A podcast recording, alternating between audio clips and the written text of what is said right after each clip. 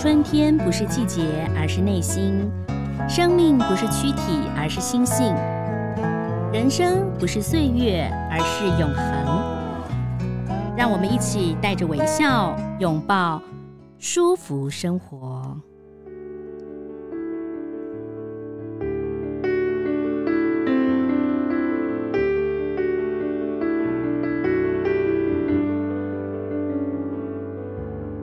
我是赵婷，为大家邀请到的这位呢，哇，有高学历，最近呃写了一本书，叫做《谁说只是约会你就不用懂法律》。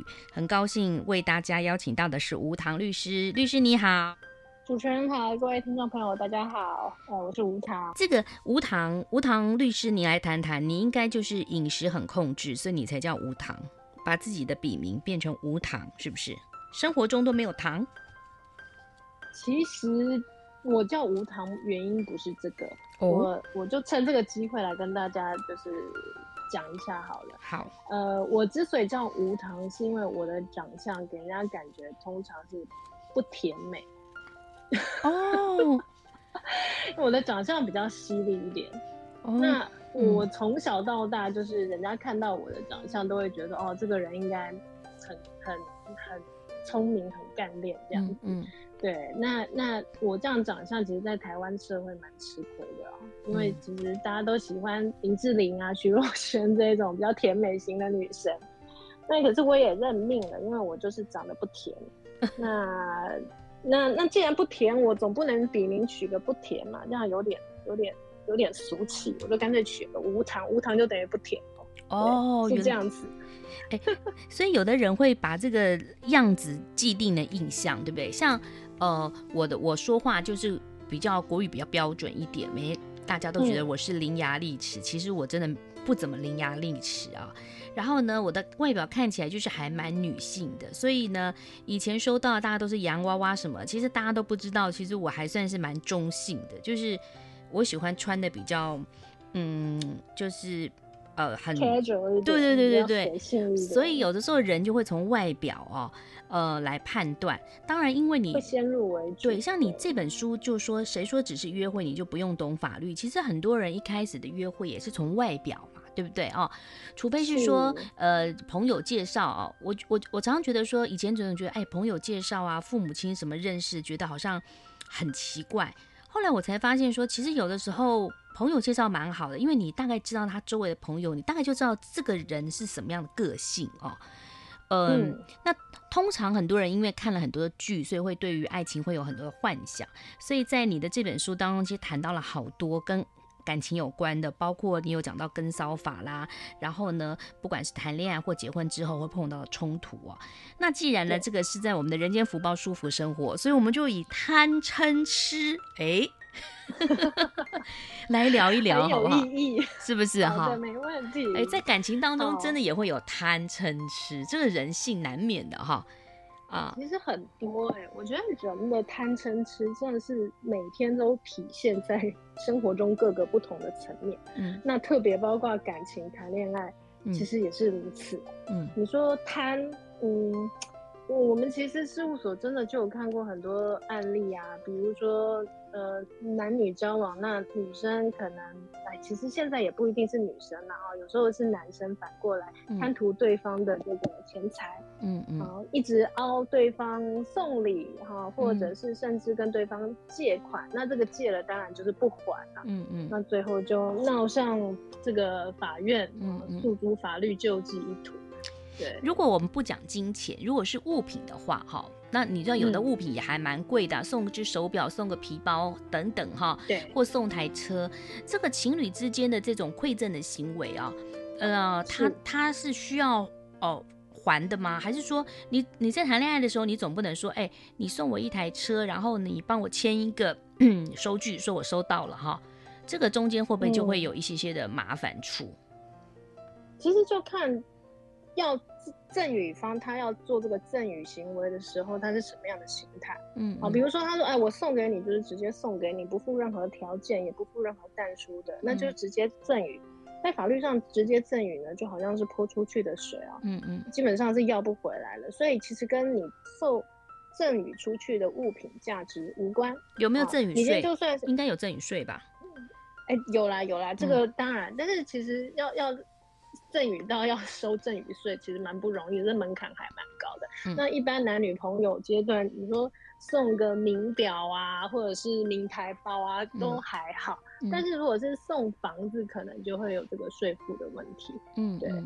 那如果是另外，如果他是付一个条件的赠与，比如说，哎、欸，我送房子给你，可是你这个条件是你要跟我日后要跟我结婚。嗯，好，那这个就是。就是附有负担约款的赠与，假设这个房子已经先移转在女方的名下了，嗯、那日后两方又没有结婚，嗯、没有真的结婚哈，闹、嗯、掰了，那这个男方啊赠与方啊也不一定是男方，赠与方是可以就是撤销这个赠与的。那这个对方没有履行，口头可以吗？就说因为你那时候在谈感情的时候，大家都你情我愿嘛，哈，那我就送你一个房子，然后因为可能还没订婚嘛，然后就先买了，嗯、那。等到后来发现人家不跟你订婚不结婚的话，这个还是要要提出证据嘛，对不对？对，因为法律终究是讲证据的哈，嗯、就是说，如果你说，哎，你你主张这个赠与的房屋是婚房，嗯、那你要你是不是从简讯啊，或者是呃电子邮件啊，或者是甚至你在跟这个房仲在讲的时候说，哦，这个房子是我准备要跟我以后太太或者是先生啊。嗯未婚妻、未婚夫这样子，嗯、这都可以当做是蛛丝马迹的证据啊。嗯、那不一定是物证，也可以是人证这样。是是，嗯、好。那很多人就贪嘛，嫁豪门或嫁一个，就是我不见得是说你嫁啦，你可能也是会娶豪门嘛，哈。那我们就会看到有好多其实有豪门的婚姻也是会如此哦。所以这个真的是很难解的，对不对哦？那豪门的婚姻这样子来讲，我想请教你，这个也不见得是豪门。如果说一个夫妻结了婚，嗯、但他们如果他们分开哦，那有孩子的话，未来这孩子会继承财产嘛，嗯、对不对？那如果说他们两个结婚了，可是他们已经离婚了，所以对方的财产以后跟他都完全无关了，是这样吗？因为在离婚的时候就会先做切割啦。哦，比如说，如果他们当初在结婚的时候没有做任何的这个。呃，财产制的选择，那原则上就是依法定财产制。嗯，那法定财产制，呃，在离婚的时候呢，就是双方的财婚后财产的差额的一半，嗯，要分给对方。嗯，比如说男方的婚后财产是两千万，嗯，那女方的婚后财产是一千六百万，嗯，那两边的差额四百万，嗯，好，那这个时候。比较少的那一方啊，比如说这个这边是女方，就可以向男方要要求这四百万的一半分给他哦。但是如果两百万，但如果说全部切开了，就以后分开，就是都没有什么任何的财务的纠葛了嘛，对不对？除非有孩子，就不同了。有有孩子就很单纯的，就是、嗯、因为这个时候你跟他离婚，你就没有配偶的嘛。嗯，对。嗯、那除非你再娶再嫁啊，那又会有另外一份。要可能分给你之后的配偶跟孩子，孩子的继承权不会因为父母在一起或分开而消失。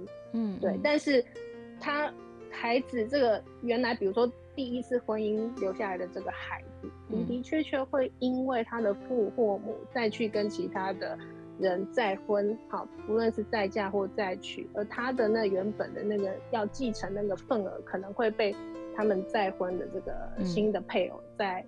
再分分过一次，嗯嗯，哎、欸，呃，既然讲到这个，我突然想到哦，就是说这可能跟呃比较婚姻家事有关，就是如果他们的孩子父母亲都各自再婚，对不对啊？那父母亲也都各自有小孩，那所以这些下面的那些孩子就是可能是同父的，有的是同母的嘛，哈。那那这个孩子呢，嗯、他两边的财产是都可以拿吗？原则上是跟自己有血缘关系的那一方哦，那没有血缘关系的那一方，他也可以做遗赠。嗯，比如说他他觉得跟这个孩子很投缘，虽然没有直接的血缘关系，嗯、然后但是因为一起同居共财很久了，嗯、也也有感情，这样也想照顾他，嗯、是可以做遗赠的这个动作。是，除非是收养，对，对不对？收养又不一样，因为收养又要收养又不一样，对，收养又变成就是他就有合法的这个有这个继承权。对，因为收养的话，虽然没有血缘关系，但就是也就是这样了哈。那刚刚讲到贪嘛，哈，所以所以有的时候我们不要以为说我们一定要嫁到什么有钱，其实有的时候。跟我们想象不同啦，我觉得门当户门当户对还蛮重要。以前我妈妈小时候跟我们讲门当户对，我就觉得嗯，什么意思？后来发现说其实是因为价值观差不多。嗯，是因为其实我们。就在年轻的时候，也会觉得说，哎，父母说什么要找一个这个旗鼓相当的啦，嗯嗯然后经济条件差不多的啦，就、嗯、觉得说，哎，父母好像怎么这么这么现实啊，嗯、或者是什么？那其实不是，嗯，其实后来真的随着年岁的增长，然后看的多了，你真的会发现说，有时候真的是价值观的问题，嗯，然后不同的这个环境，不同的这个教育，不同的文化。呃，生养出来的这个价值观很不一样，很容易就是造成这个摩擦。嗯，对，嗯，对，倒不是说完全是这个金钱上的考量，有时候是观念上的问题。对对，贪嗔痴嗔的话呢，哦，那个这个不得了，在感情上头，哦、多了哇，那个这分手啊，分手暴力，还没分手也有暴力，暴力有分真的会打你的，有的是看不到的暴力，精神暴力哈，这都算是暴力。对不对？是啊，那如果是那种肢体上的暴力，那就不用说啊，赶快向后转，赶快逃跑。对，千万不要跟这种人结婚啊！嗯、到底是这这又是何必呢？嗯，那如果是精神上的暴力，我觉得其实也真的是小心为妙。嗯啊，不要觉得说精神上的暴力好像是说哦，他这样子，比如说控控制欲啊，嗯、然后好像就表示他很爱我啊。嗯、其实不尽然啊，他只是为了要满足他的这个。控控制狂的这个这个欲望啊，嗯嗯、那婚后只会变本加厉，不会变好。嗯，对。那大家也不要以为说这个精神暴力好像就没得救，其实包括我们这个家暴法、家庭暴力防治法里面这个保护令，其实也有保护到精神暴力的。哦，也有啊，范围有的有的不是只有肢体暴力。嗯、对。那比如说哪一种叫做精神暴力？他会恐吓你说。我跟你说，如果呢你做了什么什么什么，我就要会怎么样怎么样怎么样，是不是一天到晚每天这样跟你讲，对不对？或者是说他每天三不五时就羞辱你啊，就说你看那没用的家伙，每天就是靠我养啊，这样子也会没有我你能你能怎么样？你一无是处啊！当然他可能讲的更难听一点，那我们因为这个。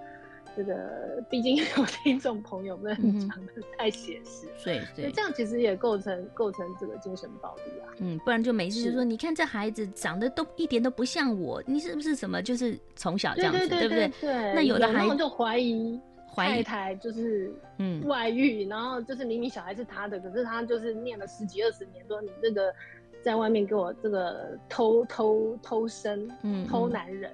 这也算是精神。这个很像八点档连续剧啊，就爸爸骂了一辈子，最后发现呢自己需要输血，发现自己是 I 区什么阴性的血型，最后他儿子跟他一样。好，那个那真的是。哎，无糖，我们再请教你，就是说分手暴力这个东西啊，就是说，嗯，他国外以前都有禁制令，台湾其实也有嘛，哈。那你那个保护力什么禁制令，呃，禁止在我的什么范围几百公尺？可是这个警察不可能永远跟着你啊，嗯、对不对？嗯、对，嗯，是啊，嗯，所以自己虽然申请了，还是要小心，对不对？保护令其实有分几种啦，好、嗯，那那那保护令又有一个细项，那比如说他规定说你要离我人生呃多少公尺啊，就是这个这个也是其中的一种，或者是说你要迁出迁、嗯、出我们这个。居住的地方啊，迁出令，嗯嗯，对对，那当然有些人他会就是说，哎，你申请你的啊，你申请你的保护令，那那我不管，我还是继续我行我素，嗯，那这个时候呢，进一步的就是违反保护令他所要求的这个行为的时候，嗯，他就会触触犯所谓的违反保护令罪。那对，他会有判刑吗？还是说就是罚款啊？他他会有啊，他违反保护令罪，嗯、我记得好像是三三年以下有期徒刑的。哇，嗯嗯，但但是还是我觉得自己小心最重要哈。那贪嗔痴吃的话，其实就是也有类似像有的要保护令啊，有的像你书上写到了，一开始就想跟骚法嘛，对不对哈？有人是死缠烂打跟着你，你本来也还是认识他，有的是完全不认识啊。就是每天跟着你，你看前阵子也是有一些些的呃新闻，呃，他不仅是跟着你，你去换工作，他还到你工作场所去找你哦，所以嗯。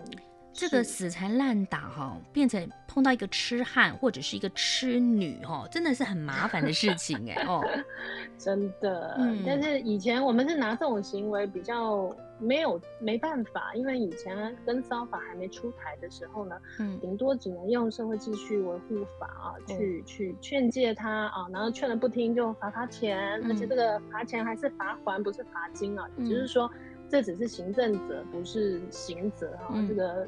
骚扰人，他其实对他没有什么恐吓的效果。嗯，但是跟骚法上路之后就不一样了。嗯，如果这个跟骚行为的这个行为人，他一一一味的就是要对这个被害人进行跟骚行为，他是有机会会触犯这个跟骚罪。嗯，那跟骚罪呢？哎，顾名思义，它是一个罪。嗯，所以它就是是有刑事责任的。所以它是刑事，不是民事。它这个公诉对不对？还是说，呃，就很多人就你不去告他。他就还是说你一定要告他，他才有这个责任。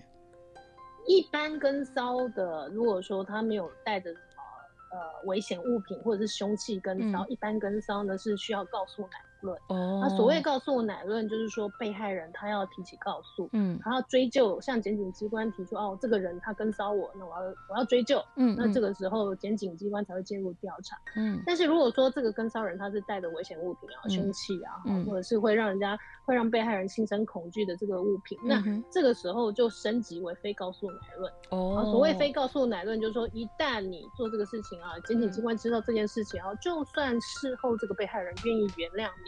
嗯，检警机关都还是要追究、追查到底。哦，对，之后当事人和解什么的，检警机关还是继续没有用，继续查，嗯、因为这已经是非告诉乃论的层次。所以 跟骚如果带着凶器就更糟糕了，对呀，刑刑事责任就加大。所以一般的听众啊，他都搞不太清楚，就是哦哦，就是非告诉乃论跟告诉乃论哈。但是说实话，有的时候你自己的权益你要知道，有些呢就是说你一定要去告他，他才会有一些状况。但有些是当然就是更危险了，就是公诉，对，就是你不用告。他也是犯了法哦，所以这个要懂法律才是最重要的。所以很多人都说啊，我们这一辈子都要有一些朋友，要有律师，要有医生，要有会计师。难怪朋友那么多，这是不是一定要有啊？那这个有的时候不见得是说一定是自己会碰到什么法律，但有时候咨询一下也要知道会很重要哈。那今天这个除了讲到贪嗔痴啊感情的部分之外，接着我们就来谈谈的是预立遗嘱这个部分，因为。呃，台湾都高龄化的社会嘛，一般的普罗大众是不是也需要预立遗嘱呢？其实预立遗嘱会身后事嘛，你如果有些预先安排的话，总是比完全没有安排来的好。嗯，对。嗯嗯，那只是说这个立遗嘱的方式，你要符合这个法律上要事的要求啊，嗯嗯、有一些形式上的要求、嗯、啊，比如说需要有个见证人啦、啊，然后呢，如果是自书遗嘱的话，你全程要书写啊，不能把它印出来才签名，这样就不行哦，不行哦，哦，这个很重要，很多人不知道，嗯、你宁愿写的很草哈，嗯、你也不能说，哎、欸，我用电脑写，然后我用列印，然后我签个名，这样不行。嗯嗯，就自书遗嘱的部分哦，自书哦，自己写的。对，那公证遗嘱，因为遗嘱有分很多种类。嗯嗯。那公证遗嘱的话，你就是去公证人那边，公证人他会有他的格式。嗯嗯。那又不太一样。那你只要符合那个格式，公证遗嘱的格式，那也不会有什么问题。那对，那公证一定要找公证人吗？比如说以前呢，那个不是两个人结婚就找两个人盖个章就结婚了嘛，对不对？哈。那我我 那个是见证。啊、哦，那是不是我说结婚不就这样吗？那那你遗嘱你就是哎、欸，我那个邻居老王老张来，我要写个东西，然后写完了这样子，这样可以吗？不能说不行，但是有经过公证人公证的，总是会比较有这个法律上的的威信嘛。因为像即便是自书遗嘱好了，嗯、我们是要求要有这个见证人，但是我们也会建议就是。要公证人来这个公证，因为你如果有公证人公证这个遗嘱之后，就比较难去争执说它的真伪。嗯，那如果没有公证人证公证过的话，那很多人都可以说，我这份遗嘱根本就不是不是妈妈写的啊，不是爸爸写的啊，是你自己伪造的，而且这个这个就。公说公有理，婆说婆有理，那不完。而且要写日期啊，有的说爸爸爸爸每年每个月都在写遗嘱啊，我怎么知道你这个遗嘱是不是爸爸最新的遗嘱啊？那或者有人说，哎、欸，爸爸是已经得到了老人痴呆症啊，我怎么知道是不是你在旁边啊？一句话一句话讲，然后爸爸写的啊？没错，嗯，对，真的赵婷姐讲到重点，就是自自书遗嘱，你除了要写的有效，你还要写的就是最好日后不要衍生出许多麻烦。嗯嗯。对，所以真的，如果有公证人，嗯、就是可以公证的话，嗯、真的会少很多的麻烦。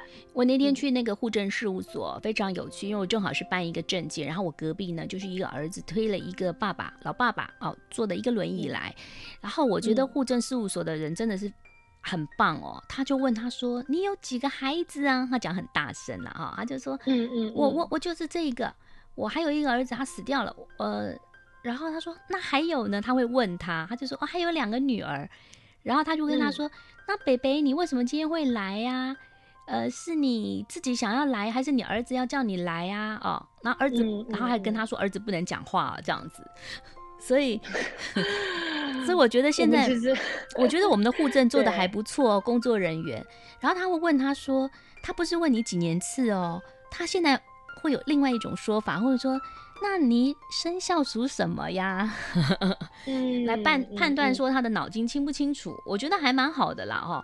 那但是不知道你刚刚讲到遗嘱的问题啊，哦，遗嘱的问题就是一个大问题了，因为我刚刚那个北北有讲说他是有一个儿子嘛啊，但他后头没有讲女儿，所以显然他们有的老人家的观念是，他是说他两个儿子，一个儿子走了。那还现在就是这个唯一的儿子，嗯、可是户政的人跟他说：“哎、欸，你是应该还有小孩。”他才说有女儿已经结婚的这样。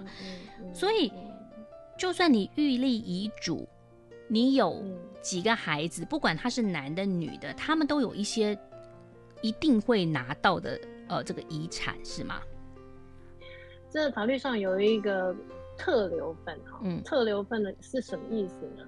就是他原来本来是有这个应继承的，应有继承权的应继承人，那你就不能够把他的这个该继承的那一份剥夺至，嗯，然后法律上会保障他，呃，应继分的某一个部分啊，那要看这个。这个人跟过世的人他的身份关系啊，有些人是拿应计分的二分之一是特留分，有些人是拿应计分的三分之一是他的特留分。嗯嗯嗯，好，就是要看看这个这个人跟去世者的这个身份身份关系为何。嗯嗯、那你再怎么不喜欢这个人，都不可以把他剥夺至零。嗯嗯，好，所以如果说你写一个遗嘱，说哦，比如说有一个儿子，然后两个女儿。然后把所有的财产只留传男不传女，其实我们也常看到这样子的案案例。嗯、其实，嗯，这样子的遗嘱就是在违反应继分的部分哦，是是不行的。嗯嗯，嗯所以他应继分的还是要给他。那而且刚刚我刚刚讲那个北北，他是两个儿子，他一个儿子已经走了，可是儿子应该还有孙子，嗯、所以。孙子应该、哦、就会有代位继承的，是不是？就是说，比如说，对所以为什么他们说台湾有一些土地很麻烦的原因，是因为各自有小孩，小孩又生了孩子，小孩又生了孩子，然后所以这个整个土地是可能一百多个人的。小小的土地，对对对，是很麻烦哈。嗯，他比如说他有两个儿子，那其中儿子已经去世了。那比如说假设是二儿子去世好了，嗯、那二儿子他有小孩，那二儿子原来的那一个份额就会 pass 到他的小孩上面。嗯嗯嗯，但是我们这个叫代位继承。那您刚刚讲到特留份，特留份之后他可以、嗯、可以，比如说。呃，这个北北他其实没什么钱，他可能只有一千万，对不对？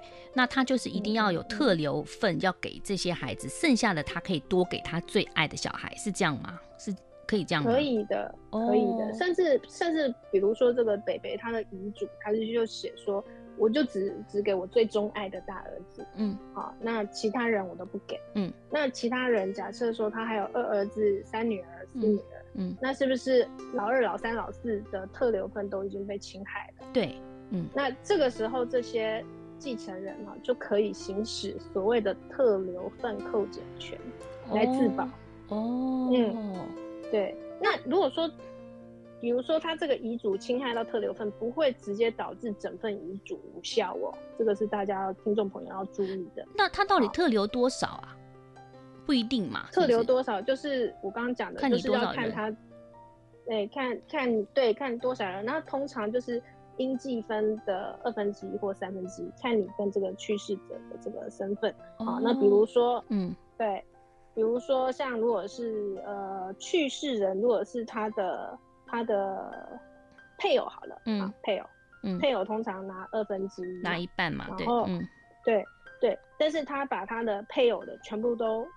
都不给他，给他小孩，不给他。嗯，那配偶的特留分就是他应计分的二分之一，嗯，所以他就是二分之一再乘以二分之一，也就是他所有就是应计应应继分的四分之一，全体应继承人应该啊是这样子哦，应继承遗产的四分之一是配偶的特留分。所以本来如果他这他有一千万，他配偶本来可以拿五百，可他都没有想要留给他。可是法律上还是说，这五百万的二分之一你可以拿到，嗯、就是两百五十万。对，这是哦，对，这是他的特留分。哦，对，那可是可是配偶他要主张哦，他要主张他行使他特留分的扣减权来自保。嗯、他如果不主张的话，法律不会保障这个权利上的睡眠者。那他如果主张他要去又进入一个法院，那我觉得法院好忙哦。这个这种一个流程会跑多久啊？很久。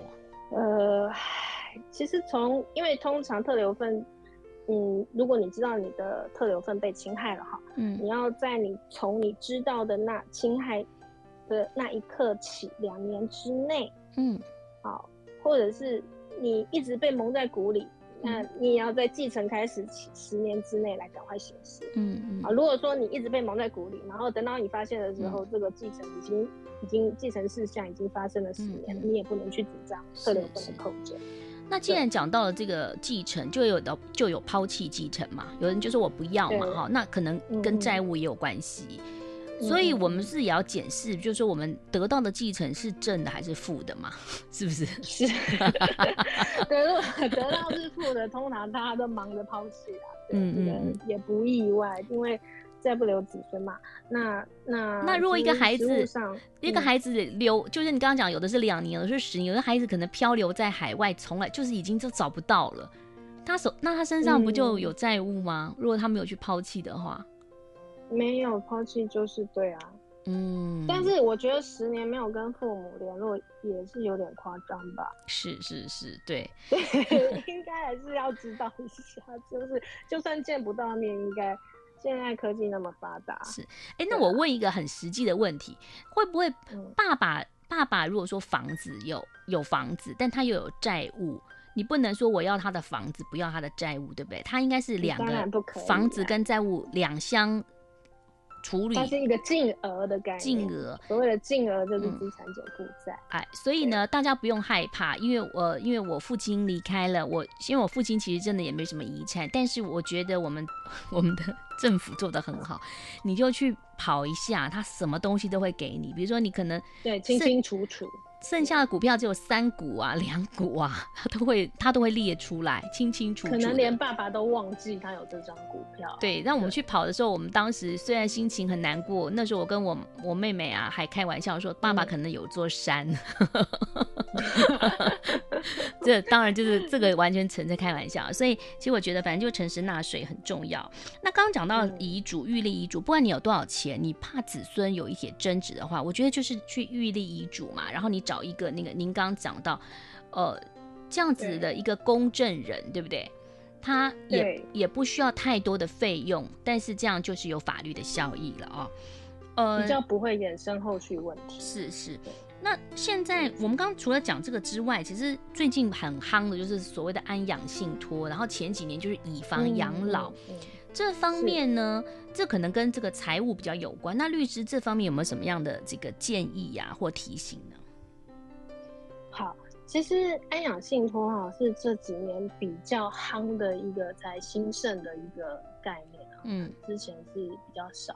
那也是因为现在大家就是高龄化。然后也很多人发现，哎，自己的子女后来都在海外发展，嗯，然后自己在台湾就是就就一个人老人家这样子哈。那现在又诈骗兴盛嘛，嗯嗯，很多老老人家的这个辛苦大半辈子的积蓄就这样子一夕之间就被骗光了，嗯，所以安养信托其实它可以帮助解决这个问题。那、嗯安养信托它的这个设立的方式也很弹性，嗯，好，它可以以房来信托，也可以用现金，嗯，用国家证券，嗯，那比较详细的内容哈，其实是可以跟这个政府有合作的银行，有特许的那些银行，嗯、据我我据我所知是二十几家，我不知道现在到三十家了没有，嗯嗯，对，那每一家银行的这个条件规格都不太一样，嗯，对，那开办费用好像呃。之前是五千，那有些是一万呐、啊嗯嗯，然后每年会有固定的管理费，它是一个比较经常性的负担。对，但是我觉得嗯，嗯，我觉得你要想到你的几百万被骗了，还是你每个月每年付个几万块的管理费？好，也许只有一两万，这个是要评估的。那手上呢？甚至有几百块的。呃，也有几百块。我记得有一些比较大的银行，就是政府的，就是有关股的银行，大家也可以去关心一下哦。其实当然都有啦，就是你自己的评估。因为有些人习惯把钱存在某个银行嘛，那可能中间就可以来做一个询问啊。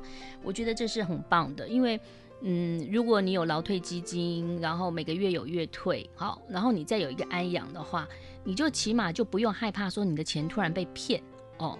等到你人啊人离开了，不管你是要捐赠，或者是说你要给孩子，我觉得都蛮好的哈，起码可以保障你现在在世的一个生活啊。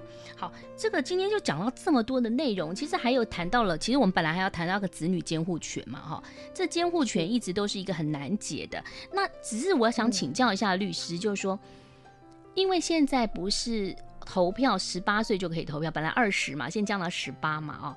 那监护权是不是都是大部分都是小比较小的孩子，就是父母亲在争？大的话也会争吗？如果他已经成年，十八岁、二十岁，基本上他就不会争这个所谓的监护权了吧？嗯、其实他如果成年的话，父母就不会再再再。也没有办法去，也没有办法去动它了嘛。哦，嗯，对对对，嗯。那其实现在投票年龄还是还是二十，还是二十，还是二十岁，哦，只是说民法上的这个成年的年纪啊，呃，是从。从二十下修到十八，所以你十八岁就可以去登记结婚，对不对？你可以去结婚了嘛？然后你十八岁就可以可以订婚，可以办手机，可以在银行开户了吗？可以，可以，对，对，可以，大家都可以这个 很开心，可以早早两年脱离父母的这个是。但是我我其实有时候也跟小孩讲，就是说你不要说哦你。